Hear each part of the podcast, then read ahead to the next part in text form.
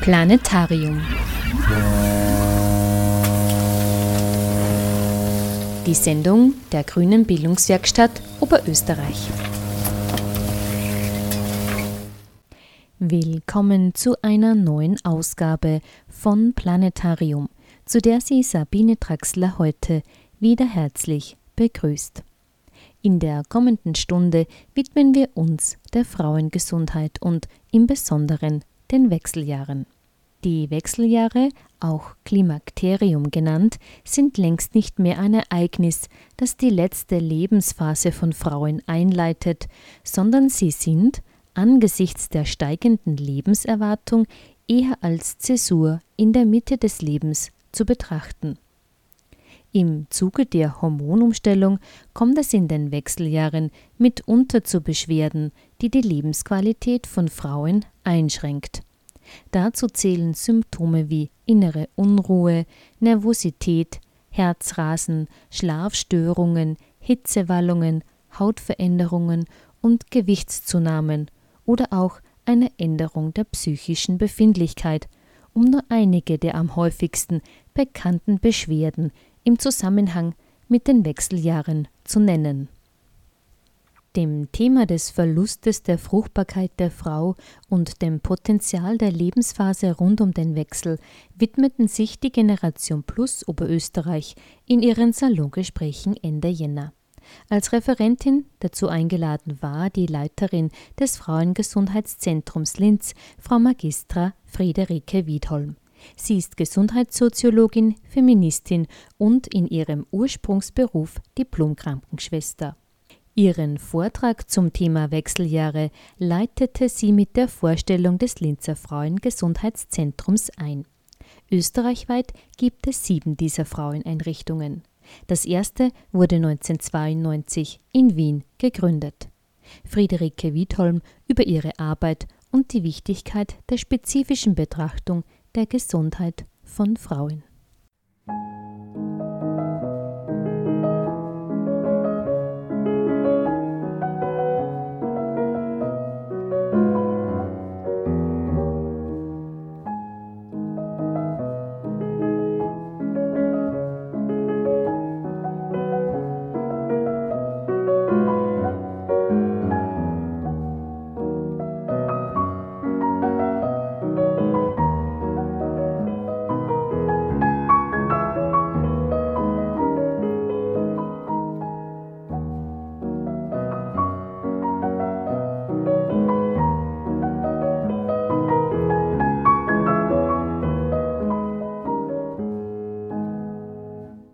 Frauengesundheitszentren im äh, deutschsprachigen Raum verpflichten sich dem Feminismus und dem biopsychosozialen Gesundheitsbegriff. Also die Verbindung von Körper, Geist und Seele, so im ganz klassischen Sinn, entsprechend der WHO-Gesundheitsbestimmungen von 1986. Warum gibt es Frauengesundheitszentren? In den 1970er Jahren haben speziell die Feministinnen in Deutschland einfach darauf hingewiesen, dass die Gesundheitsbedürfnisse von Männern und Frauen einfach unterschiedlich sind. Und seitdem gibt es eben diesen Begriff der Gendermedizin, wo eben die Beachtung der unterschiedlichen Bedürfnisse in der Ausbildung, in der medizinischen Forschung wesentlich mehr in den Vordergrund gestellt werden sollte. Davon profitieren natürlich auch die Männer, weil eben dann, was medizinische Versorgung, Therapie, Medikation und so weiter betrifft, wesentlich mehr Rücksicht auf das Geschlecht genommen wird. Was sind die Ziele bei uns im Frauengesundheitszentrum? Wir möchten die Frauen in ihren Kompetenzen stärken. Wir möchten die Frauen zu, äh, dazu ermuntern, eigenverantwortlich zu handeln.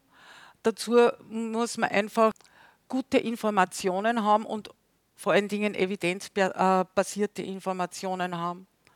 Es bedarf eines Wissens über die unterschiedlichen Lebensformen und Lebensphasen von Frauen in den unterschiedlichen Lebenswelten und wie ich eben vorhin schon gesagt habe, die Verankerung von geschlechtsspezifischen Betrachtungsweisen in den, in den unterschiedlichsten Lebenslagen und Lebensformen. Es gibt in Österreich sieben Frauengesundheitszentren, zwei in Oberösterreich, in Wels und in Linz, zwei in Wien. Eines davon ist speziell FEM Süd für Frauen mit Migrationshintergrund in Salzburg, in Kärnten und in der Steiermark. Wir sind vernetzt. Die Vernetzung bzw. das Netzwerk österreichische Frauengesundheitszentren versteht sich auch als Stimme für die Frauen bei Entscheidungsträgerinnen in der Politik auf allen politischen Entscheidungsebenen. Das heißt, wir versuchen auch als Netzwerk österreichische Frauengesundheitszentren immer auch den Kontakt zu den zuständigen Ministerinnen zu bekommen. Also Frauenministerin, wir haben ja erstaunlicherweise wieder eine Frauenministerin, was uns sehr zufrieden vorerst einmal gestimmt hat und Gesundheitsministerin. Das sind so unsere ersten Ansprechpartnerinnen und wir versuchen auch immer wieder auf sozialer, ministerieller Ebene, mittlerweile ist ja das Sozialministerium, Gesundheitsministerium ein Ministerium, auch unsere Kontakte zu knüpfen und unsere Überzeugungen, unsere Qualitätskriterien, unsere Arbeitsweisen äh, sichtbar zu machen. Das Linzer Frauengesundheitszentrum ist eines der kleineren Gesundheitszentren in Oberösterreich. Wir sind fünf Mitarbeiterinnen.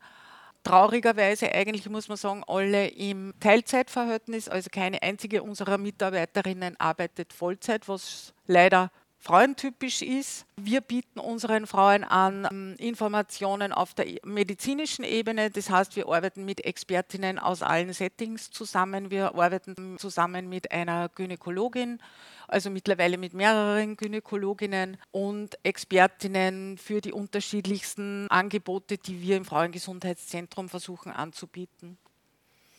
Wir informieren Frauen über medizinische Entwicklungen. Alle unsere Informationen, die wir an die Frauen weitergeben, sind natürlich evidenzbasiert, das heißt wissenschaftlich abgesichert. Es gibt Selbsthilfegruppen und Selbsterfahrungsgruppen im Frauengesundheitszentrum. Wir sind sozusagen auch eine Vernetzungsstelle zu den anderen Frauenberatungseinrichtungen in und um Linz herum. Die Frauenberatungseinrichtungen in Linz treffen sich einmal im Monat und da werden dann die neuesten Entwicklungen, Angebote und so weiter ausgetauscht. Es gibt auch teilweise äh, gemeinsame politische Aktionen, so um den Internationalen Frauentag. Wir haben eine umfassende frauenspezifische Bibliothek, die wir auch versuchen aktuell zu halten, wo sich Frauen Bücher zu unterschiedlichsten Themen ausborgen können. Wir bieten unseren Frauen kostenfreie medizinische und psychologische Beratung an und wir bieten Frauen, die eine Psychotherapie benötigen, Psychotherapie kostenlos an. Das heißt, wir finanzieren Frauen, die sich eine Psychotherapie nicht leisten können, Psychotherapie. Die Frauengesundheitsarbeit nimmt auf die Lebenswelt und Realität von Frauen besondere Rücksicht. Frauen sind anderen psychosozialen Belastungsfaktoren als Männer ausgesetzt und sie haben andere gesundheitliche Bedürfnisse als diese. Generell spricht man in diesem Zusammenhang auch davon, dass Gesundheit ein Geschlecht hat. In der Frauengesundheitsbewegung äh, Arbeit wird auf die äh, spezielle Lebenslage von Frauen mehr Rücksicht genommen die Mehrfachbelastung, die wir nach wie vor haben, also das heißt, wir haben nicht eine Doppelbelastung, wir haben Mehrfachbelastung, die sich auch immer wieder verändern. Es beschränkt sich mittlerweile nicht nur auf Beruf und Familie. Es gibt viele Frauen mittlerweile, die nicht nur einen Job haben, sondern mehr Jobs haben. Die sogenannten Working Poors, die dann zwei bis drei Jobs nebeneinander bewältigen müssen, Alleinerzieherinnen womöglich sind schlechte Kinderbetreuungsmöglichkeiten haben und dann noch zusätzlich womöglich Familienmitglieder, die zu pflegen sind. Das sind Lebenswelten, die Frauen einfach irgendwie unter einen Hut bringen müssen. Und da versuchen wir, die Frauen zu begleiten, zu stärken darin, auch Aufgaben abzugeben, zu delegieren, Grenzen zu setzen, Väter, Männer, Partner mehr in die sogenannte reproduktive Familienarbeit einzubinden, nicht das Bewusstsein haben, alles selber machen zu können und zu müssen oder man ist nur die Einzige, die das wirklich machen kann. Da versuchen wir die Frauen einfach zu stärken, weil wir auch wissen, wir haben viele Frauen in der Beratung oder bei unseren Veranstaltungen, die Burnout gefährdet sind, die wegen Überlastung zu uns kommen. Und der Anspruch der Frauen ist dann immer der, wir funktionieren richtig, damit ich alle diese Ansprüche, die an mich gestellt werden, richtig bewältigen kann und optimal bewältigen kann. Und dieser Selbstoptimierungsgedanke, der jetzt so überhand nimmt, das hören wir ja in, in allen Settings, vor dem warne ich, weil das ist da mehr oder weniger fast der direkte Weg ins Burnout, in die Überlastung, in psychische Erkrankungen. Und äh, für uns ist eher der richtige Weg der zu delegieren, Grenzen zu setzen, für sich selber zu definieren, was darf sein und was darf nicht mehr sein. Dessen sind sich Frauen einfach viel zu wenig bewusst. Und so diesem Anspruch von außen gerecht zu werden, alles hundertprozentig erledigen zu müssen.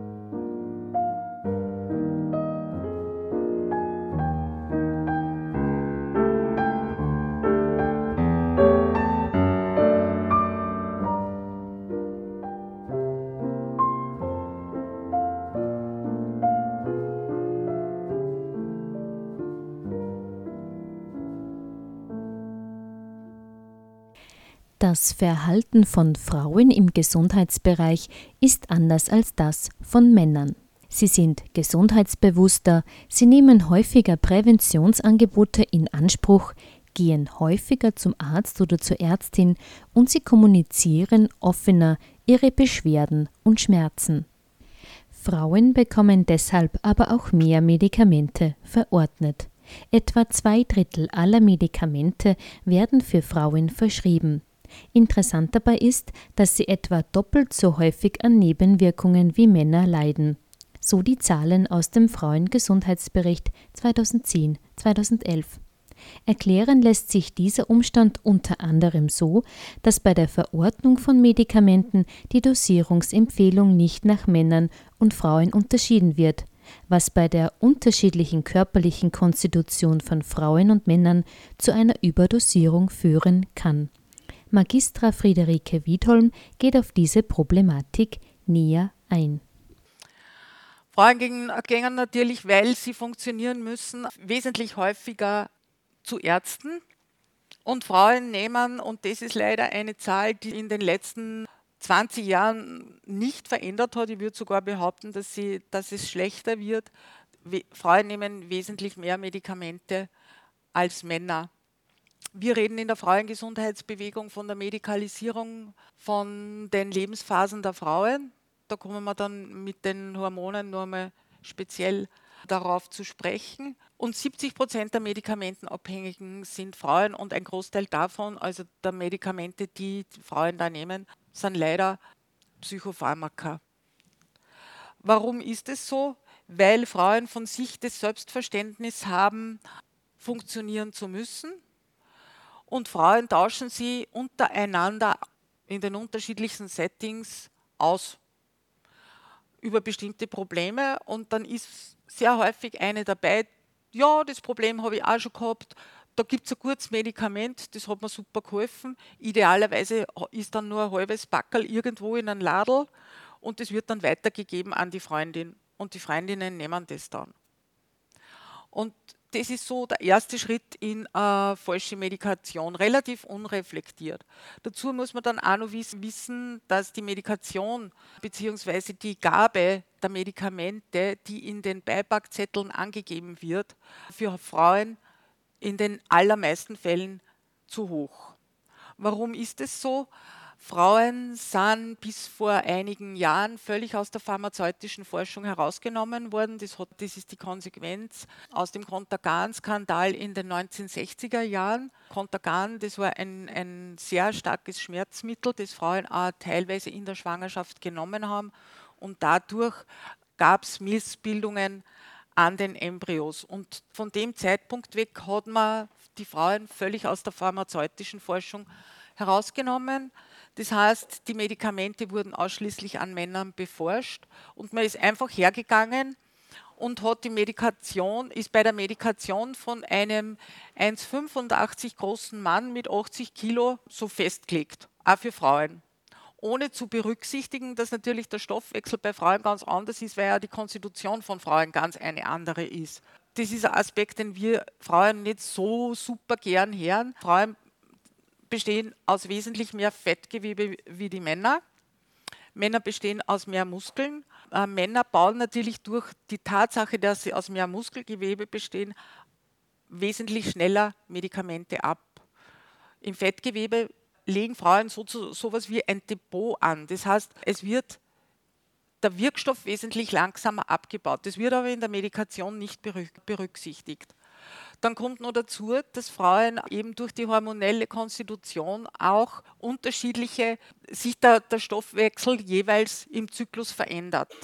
Das sind alles Fakten, die bei der Medikation nicht berücksichtigt werden. Und es ist bis heute so, dass auch die Patientinnen bei medizinischen, bei irgendwelchen Verordnungen nicht nachfragen, passt es überhaupt für mich? Wenn ich jetzt eine 50 Kilo schwere, dünne Frau bin, dann kann eigentlich die Medikation für einen 80 oder 85 oder 90 Kilo Mann nicht passen. Also das heißt, wir versuchen die Frauen darin zu stärken, dass die Frauen von sich aus nachfragen. Kann es ein bisschen weniger sein. Also kann man die Medikation sozusagen meiner Person anpassen, meiner Konstitution, in, welchem, in welcher Lebensphase bin ich gerade ausgelöst durch die Frauengesundheitsbewegung und ihren Forschungen auf dem Gebiet der Medizin, begann die Weltgesundheitsorganisation in den 1980er Jahren, sich vermehrt mit den Unterschieden zwischen Frauen und Männern in medizinischer Hinsicht zu beschäftigen.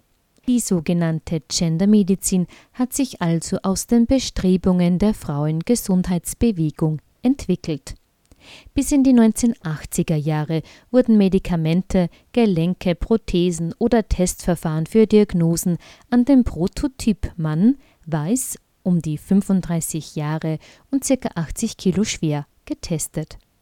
Erste bahnbrechende Forschungsergebnisse für die Gendermedizin war in den 1980er Jahren die Arbeit der amerikanischen Kardiologin Marian Legato, die auf die Unterschiede von Herzerkrankungen bei Frauen gegenüber Männern gestoßen war. 1991 erregte die Amerikanerin Bernadine Haley mit der Studie, die unter dem Begriff Jentl-Syndrom bekannt wurde, weltweit Aufsehen. Healy hatte herausgefunden, dass Frauen nicht wie bis dahin angenommen seltener an Herzinfarkten litten, sondern dass diese weniger effizient und offensiv behandelt wurden. In Österreich wird in Sachen Gendermedizin heute an den Universitäten Wien und Innsbruck geforscht und gelehrt. Führende Medizinerinnen sind Professorin Doktorin Margarete Hochleitner in Innsbruck und Professorin Doktorin Alexandra Kautzki-Willer in Wien. Äh, das Institut für Gendermedizin an der Med-Uni Wien gibt es erst seit 2010 also vorher war Gendermedizin eigentlich in der medizinischen Forschung kein Thema. Das heißt, die Patienten und Patientinnen müssen das, weil das, dasselbe gilt ja für Männer genauso. Und da geht es eher um die Diagnostik, muss man sagen. Je mehr die Patienten und Patientinnen das einfordern, ich will genau wissen, was für mich an Medikation passt, umso mehr müssen sie dann die Mediziner und Medizinerinnen auch verpflichtet fühlen, äh, sich da zu informieren. Das heißt, die, eigentlich hätten die eine Bringschuld. Das ist äh, keine Verpflichtung der Patienten und Patientinnen, über äh, das einzufordern. Aber momentan ist es einfach so, dass es sich empfiehlt, eine derartige Leistung einzufordern oder eine derartige Information einzufordern. Und das ist auch ein ganz wichtiges Thema, wenn wir unsere Veranstaltungen machen zu dem Thema kompetent als Patient und Patientin. Wie führe ich ein qualifiziertes Arztgespräch, dass ich zu den Informationen komme, die ich auch wirklich brauche? Da gibt es ein paar wichtige Maßnahmen, die man sich da selber einfach angewöhnen muss, sprich an, nicht ohne Spickzettel zum Arzt gehen. Alle Fragen, die ich habe, vorher aufschreiben, weil wenn da ein Mediziner oder eine Medizinerin vor Ihnen sitzt, die konsequent auf die Uhr schaut und sagt, oder wie es unlängst hat mir das eine Freundin erzählt, da hätte eine Patientin nur eine Frage gehabt und die hat dann hat die äh, Ärztin zu ihr gesagt, na, Sie äh, sind Kassenpatientin, die Frage brauchen Sie mir jetzt nicht mehr stellen. Äh, das darf sie eigentlich gar nicht. Also ich habe dann, wie es mir erzählt hat, gesagt, ich würde sowas bei der Krankenkasse melden, weil das darf sie nicht tun, sie darf keine Frage verweigern. Das heißt, wenn die jetzt gesagt hätte, äh, okay, dann schreiben Sie mir Honorarnoten und ich komme zu Ihnen als Wahlarztpatientin, dann hätte ich die Frage beantwortet gekriegt. Ist aber ganz eine legitime, also Ärzte haben die Verpflichtung, Fragen zu beantworten. Nur haben, lassen sie ganz viele davon einschüchtern, okay, ihre zehn Minuten sind vorbei oder er ist sowieso krantig oder er redet ihnen Grund und Boden oder er lässt sie gar nicht einmal zu Wort kommen. Und da gibt es die, äh, die wenigsten trauen sich dann zu unterbrechen und das einzufordern. Auch ein wichtiger Aspekt in der Gendermedizin ist, dass in der medizinischen Diagnostik die Beschwerdebilder, die Symptome bei Frauen und Männern zu bestimmten Erkrankungen unterschiedlich sind. Es ist leider immer nur, dass wesentlich mehr Frauen an Herzerkrankungen sterben müssen, weil, äh, weil falsche Diagnosen gestellt werden. Also da versuchen wir auch die Frauen darin zu stärken, einfach konsequent beim eigenen Gefühl zu bleiben viele Patienten und Patientinnen wissen so von sich selber eh sehr gut, was sie eigentlich haben. Und sie nicht beirren lassen dann durch, ich habe vor zwei Jahren jetzt wieder äh, von einer Patientin gehört, die äh, drei Wochen auf eine Lungenentzündung behandelt wurde und, äh, und nach drei Wochen ist ein Herzinfarkt, ein Hinterwandinfarkt diagnostiziert worden. Ich meine, da vergeht ganz viel wertvolle Zeit. Dazu kommt auch noch, da bin ich immer sehr vorsichtig, aber es ist leider so, dass Frauen trotzdem immer nur schlechtere Behandlungen bekommen, dass es Unterschiede in der Behandlung bei Männern und bei Frauen gibt gibt es ja mittlerweile wissenschaftliche Studien dazu. Professorin Hochleitner in, an der Med-Uni in Innsbruck hat sich ganz intensiv mit diesem Thema auseinandergesetzt. Sie hat ein sehr markantes Beispiel. Ich kann Sie raten lassen, 2010, wie viele Hubschraubereinsätze es für Frauen in Tirol gab wegen einer Herz-Kreislauf-Erkrankung. Wer kann sich was vorstellen darunter? Wer hat null gesagt? Weil es trotzdem immer nur so in der Wahrnehmung das gibt, äh, Männer haben Familien zu erhalten, da ist es einfach wichtiger, dass der überlebt, dass der äh, ordentliche Versorgung kriegt. Äh, es ist immer nur so, diese, diese klassische Rollenaufteilung, die Wichtigkeit der Männer ist immer noch eine größere als die der Frauen. Und das schlagt sie leider auch in der medizinischen Behandlung nieder. Ja, das hört man nicht gern. Äh, ich höre es auch nicht gern, aber es ist leider so. Ich war damals auch sehr erstaunt, wie ich das gelesen habe. Und ich habe sie, sie war damals persönlich bei uns äh, zu einem Vortrag eben zu diesem Thema. Und ähm, die, da gibt es wissenschaftliche Evidenzen in den unterschiedlichen, in der Medikation, Operationsverfahren etc. Das zieht sich praktisch durch die gesamte, durch alle Behandlungsmöglichkeiten in der medizinischen Therapie durch.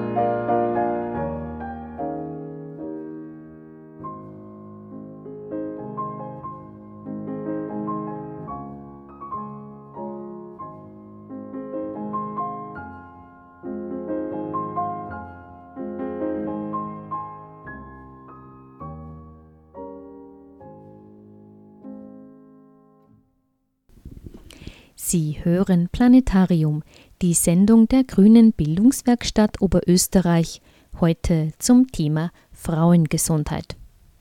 Frau Magistra Friederike Wiedholm, Leiterin des Frauengesundheitszentrums Linz, spricht über die Wechseljahre. In ihrer Arbeit geht es ihr in erster Linie darum, den Fokus nicht nur auf die Symptome und Beschwerden zu richten, die die Zeit der hormonellen Umstellung mit sich bringen kann, sondern diesen Abschnitt des Lebens als Zeit mit großem Potenzial und Chancen zu erkennen. Und ich glaube, Sie werden davon ausgehen oder Sie werden jetzt schon merken, dass für uns Wechseljahre eine Lebensphase in, im Leben einer Frau sind. Und ich ähm, schmeiße dann immer schon gleich am Anfang so eine Bemerkung hinein, äh, dass in dieser Lebensphase eigentlich für Frauen unglaublich viele Chancen sind und unglaublich viele Möglichkeiten, sich neu zu definieren die Medizin hat natürlich aufgrund der Konstitution von Frauen, sie müssen funktionieren, es muss alles, alles glatt gehen, es darf nichts irgendwie unrund laufen, hat natürlich die, die, die Medizin und auch die pharmazeutische Industrie in dieser Lebensphase ein irres Potenzial. Das muss man nämlich auch dazu immer bedenken. Ist ja auch ein wirtschaftlicher Faktor. Jedes Medikament, das die Pharmaindustrie verkaufen kann, ist ein wirtschaftlicher Faktor. Und diese Medikalisierung ist ein großer wirtschaftlicher Faktor. Ich kann einfach auf die, auf das, die Fehlfunktion von Hormonen, eine Lebensphase von Frauen reduzieren. Dann gebe ich den Frauen äh, Psychopharmaka und, und Hormonpräparate, bediene einen riesengroßen Markt und damit ist das Problem erledigt. Das war so die Situation vor 10 bis 15 bis 20 Jahren, wie ich die Frauengesundheit, äh, in, die, in die Frauengesundheitsarbeit gekommen bin. Wir haben äh, eine etwas andere Herangehensweise an diese Lebensphase. Dazu muss ich dann auch noch sagen, äh, Sie alle kennen die Pubertät, Sie alle haben die Pubertät schon selber erlebt oder haben Kinder, die gerade in der Pubertät sind. Keiner würde auf die Idee kommen, Kindern in der Pubertät Psychopharmaka oder Hormone zu verabreichen weil das einfach selbstverständlich ist, dass das ein ganz normaler Abschnitt in einem Leben ist und das wird sich den Kindern, den Jugendlichen wird diese Zeit gegeben und wir wissen alle, irgendwann einmal sind es wieder normal. Und Frauen lassen sich das einfach gefallen. Denen werden Psychopharmaka gegeben, Antidepressiva gegeben. Äh, ich habe immer wieder die Frauen bei mir im Frauencafé drinnen sitzen, die dann einfach erzählen, ja, wenn ich, wenn ich zu meinem Gynäkologen gehe und dem erzähle, was ich habe, dann verschreibt er mir entweder Antidepressiva oder ein Hormon. Idealerweise lässt er ihr die Wahl und sagt, was möchten Sie lieber? Wollen Sie ein Antidepressivum oder wollen Sie ein Hormon? Also wir, wir sehen in, der, in, in, in den Wechseljahren oder überhaupt in den unterschiedlichen Lebensphasen äh, von Frauen einfach ganz normale Lebensphasen ohne die zu pathologisieren. Und da geht es auch um Selbstverantwortung und wie definiere ich mich selber und wie werde ich diesem Lebensabschnitt begegnen, dass Frauen für sich selber einfach auch feststellen, wie möchte ich diesen Lebensabschnitt für mich leben und, und, und welche Möglichkeiten gibt es für mich. Also diese Betrachtung äh, der sogenannten Wechseljahre, die ganz, ganz unterschiedlich verlaufen können und wo es kein generelles Rezept für alle Frauen gibt. Das ist aber was für mich einfach ganz wichtig ist. Ihr erlebt es bei mir in den Frauencafés so, dass die Frauen in ein Frauencafé kommen und zum Thema Wechseljahre und die Hoffnung haben, sie gehen da mit einem fertigen Rezept hinaus. Das gibt es nicht das, das hängt auch mit dem, mit dem Selbstverständnis vieler Frauen zusammen. Ich muss funktionieren. Ergo brauche ich ganz schnell irgendwas, was so schnell wie möglich wirkt, wenn ich mich gerade in einer Lebensphase, äh, in, in so einer Lebensphase befinde. Dazu muss man auch noch sagen, dass nicht jeder, dass nicht bei jeder Frau der Wechsel gleich abläuft. Frauen erleben das in den unterschiedlichsten Variationen. Manche kriegen es gar nicht mit oder nur marginal mit. Manche Frauen haben einen extremen Leidensdruck, einen ganz extremen Leidensdruck. Und da gibt es natürlich auch die Möglichkeit, oder da darf man auch die Möglichkeit nicht außer Acht lassen, dass Psychopharmaka gibt oder dass es eine Möglichkeit der Medikation gibt, die diesen Frauen helfen kann. Wenn zum Beispiel Frauen äh, schwere Schlafstörungen haben, monatelang nicht schlafen können, Natürlich gibt es da einen Handlungsbedarf und da muss man Frauen unterstützen dabei, dass sie irgendetwas finden, äh, damit sie das verbessert und der Leidensdruck äh, beseitigt wird. Aber grundsätzlich versuchen wir einfach diesen Frauen einmal zu vermitteln, das ist ein ganz normaler Lebensabschnitt wie jeder andere auch. Auch interessant bei der Betrachtung der Wechseljahre ist der Vergleich, wie diese Phase im Leben der Frauen in anderen Kulturen wahrgenommen wird. Während in der westlichen Kultur das Klimakterium eher negativ wahrgenommen wird, mit körperlichen und psychischen Beschwerden verbunden wird, begrüßen Frauen in anderen Ländern, wie zum Beispiel in Teilen von Indien, das Ende der Fruchtbarkeit als eine Zeit der Befreiung.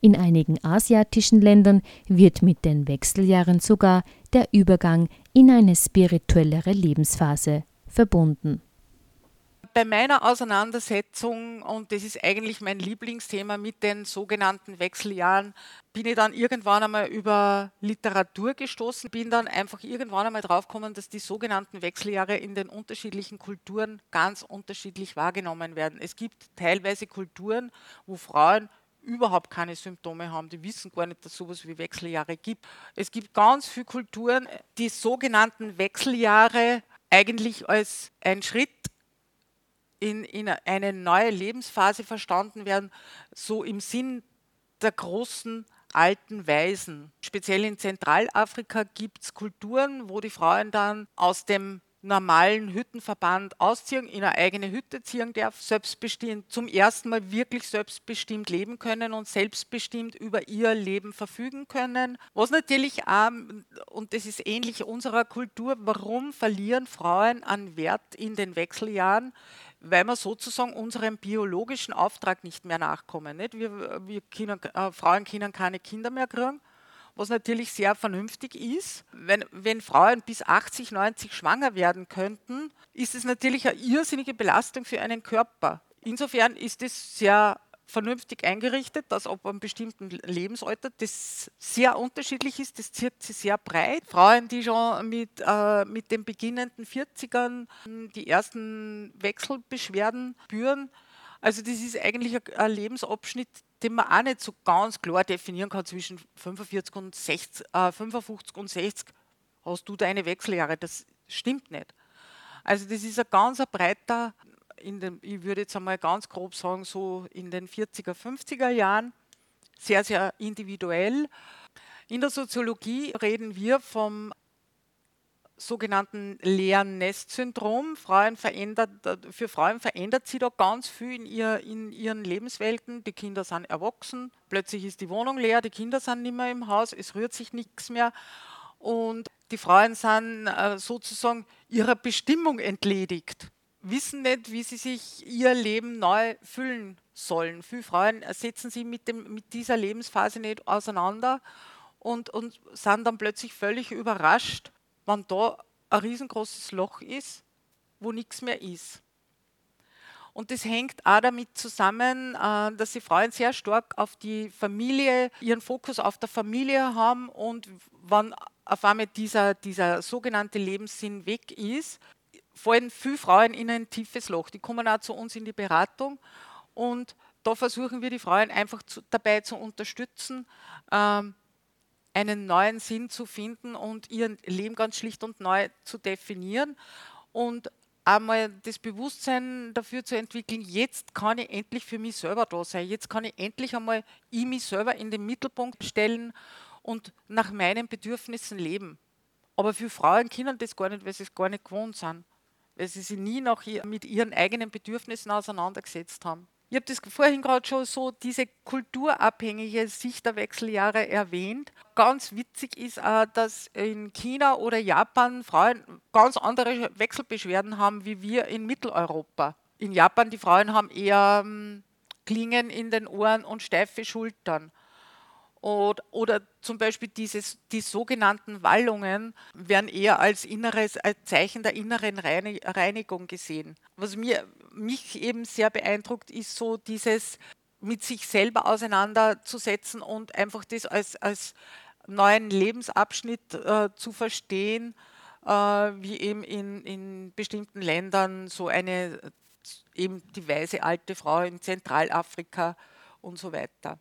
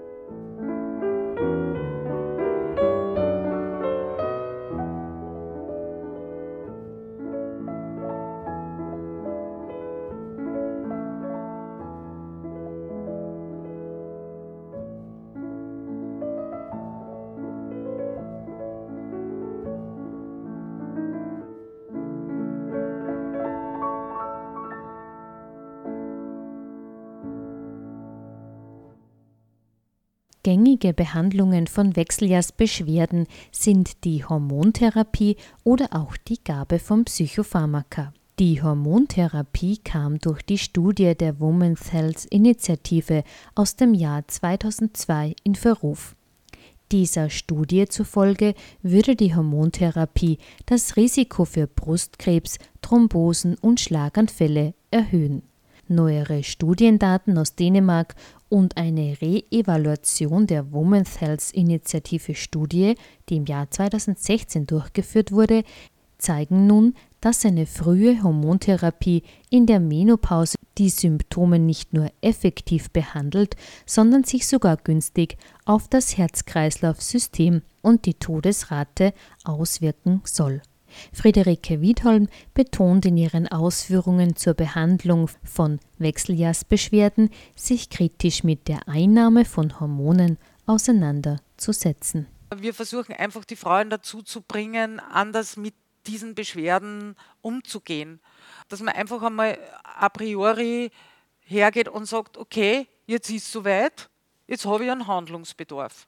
Jetzt muss ich irgendwas tun. Für mich ist einfach auch eine wichtige Erkenntnis, der Weg ist das Ziel. Was muss ich tun, um das Richtige für mich zu finden? Ich muss hergehen und muss mich selber in mich selber hineinhorchen. Ich muss meine Bedürfnisse definieren, um dann das Richtige für mich zu finden. Wir versuchen da eben die Frauen dazu zu bringen, sich nicht in die Hände der Medizin zu geben, also der letzte Schritt, wann ein Beschwerdebild nicht zu beseitigen ist, ist natürlich immer die Medizin. Das ist ganz logisch. Es gibt Frauen mit einem schweren Leidensdruck, die unbedingt medizinischer Hilfe bedürfen, die das auch unbedingt in Anspruch nehmen müssen. Und da versuchen wir, die Frauen auch zu stärken und zu unterstützen. Das ist eine ganz wichtige Geschichte. Aber es gibt ein ganz, ganz breites Spektrum, das wir den Frauen anbieten können Aber was für jede einzelne Frau, das müssen die Frauen selber außer, äh, herausfinden.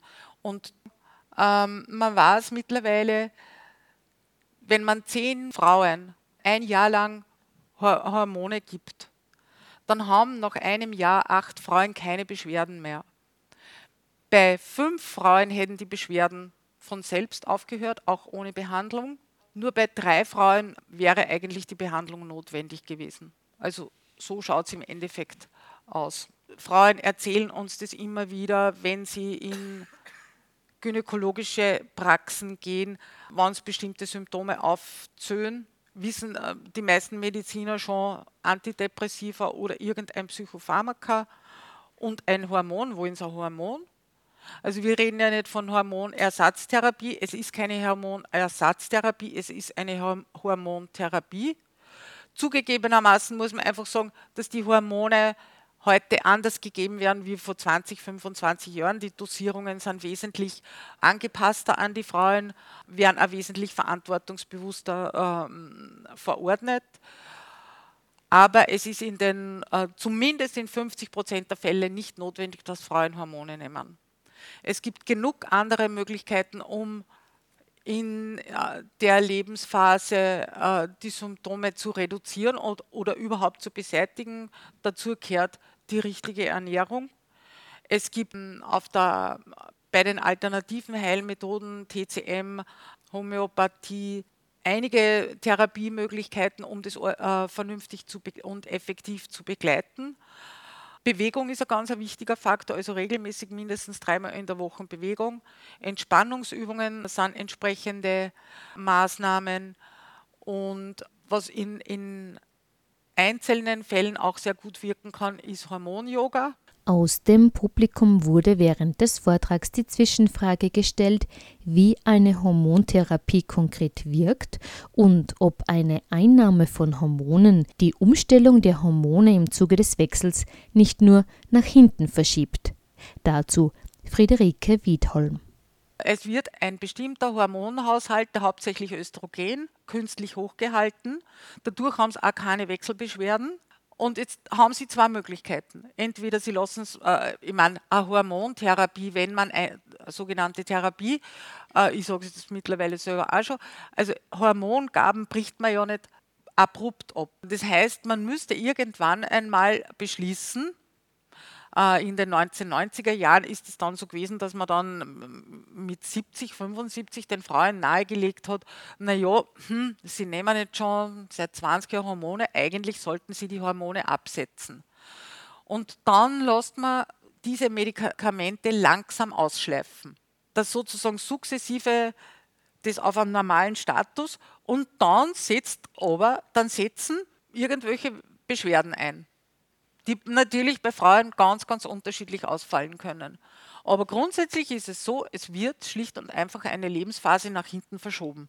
Es gibt teilweise auch schon Evidenzen, die in diese Richtung gehen, speziell wenn es um hormonabhängige Tumoren in der Brust geht. Es gibt ja die unterschiedlichsten Arten von, ich rede jetzt einmal von den Eierstock ist zum Beispiel auch ein Kriterium, teilweise auch genetische Veranlagung vorhanden sein muss aber es gibt sogenannte hormonabhängige Tumore, wo so eine Therapie, wo eben diese Gabe von Hormonen kontraproduktiv sein kann. Und das eigentlich dann noch unterstützt. Also das muss man schon, entweder man weiß von vornherein, dann darf man das ja, äh, dann darf man diese Form von, von Hormonen gar nicht nehmen.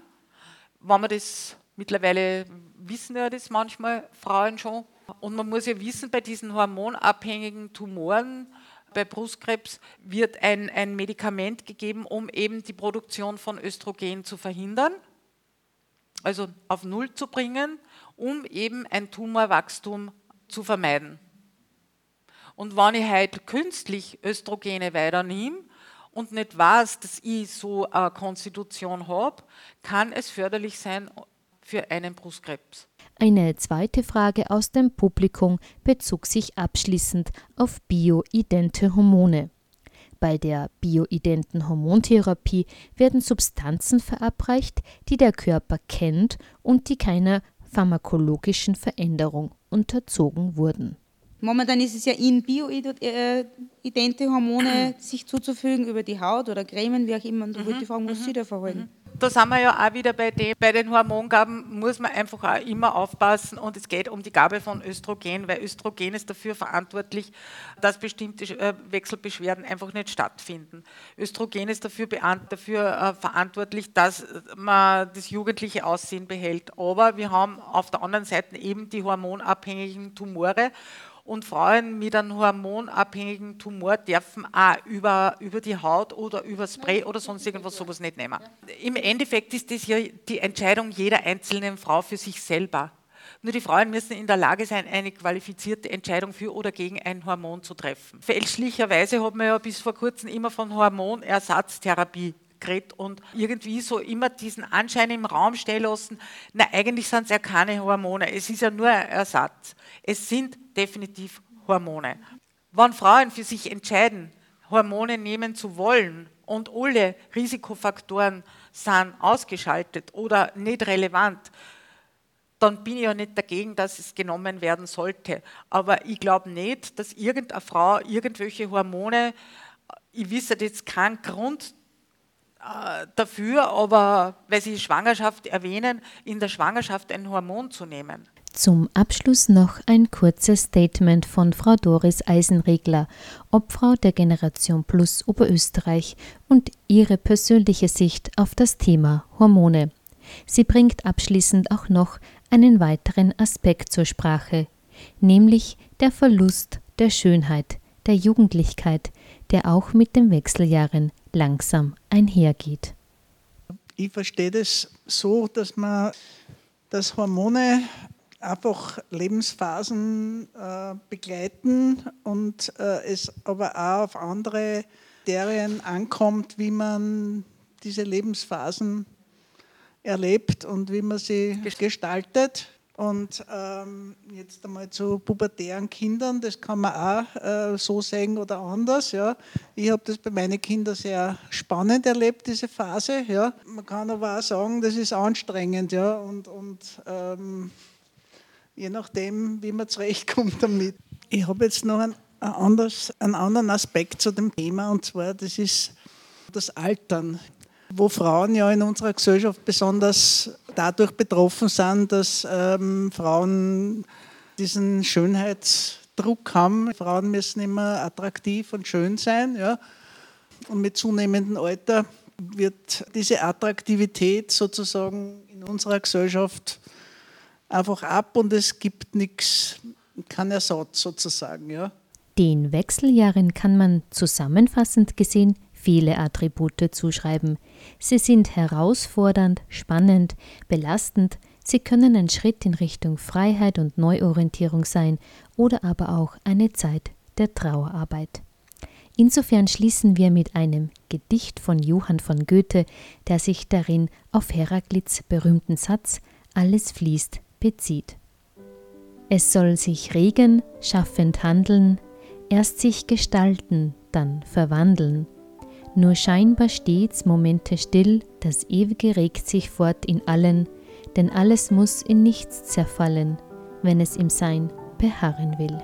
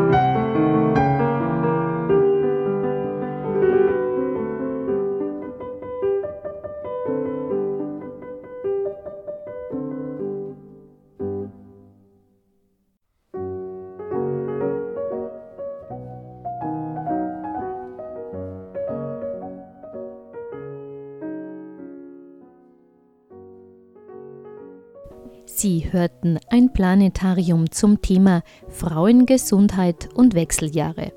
Es sprach die Leiterin des Frauengesundheitszentrums Linz, Frau Magistra Friederike Wiedholm. Sie war auf Einladung der Grünen Generation Plus Oberösterreich im Rahmen der Salongespräche Tanz der Hormone am 24. Jänner 2018 im Kepler Salon Linz zu Gast. Eine Wiederholung dieser Ausgabe wird am Samstag um 15 Uhr im Freien Radio Freistadt ausgestrahlt. Die nächste Ausgabe vom Planetarium erscheint am Donnerstag, den 1. März 2018 um 9 Uhr. Wenn Sie eine unserer Sendungen nachhören möchten, können Sie das gerne tun. Alle Informationen zu den vergangenen Sendungen finden sich auf der Homepage der Grünen Bildungswerkstatt Oberösterreich unter www.ooe.gbw.at. Die Sendung hat für Sie Sabine Draxler gestaltet. Ich verabschiede mich auch vom Mikrofon. Alles Gute und bis zum nächsten Mal.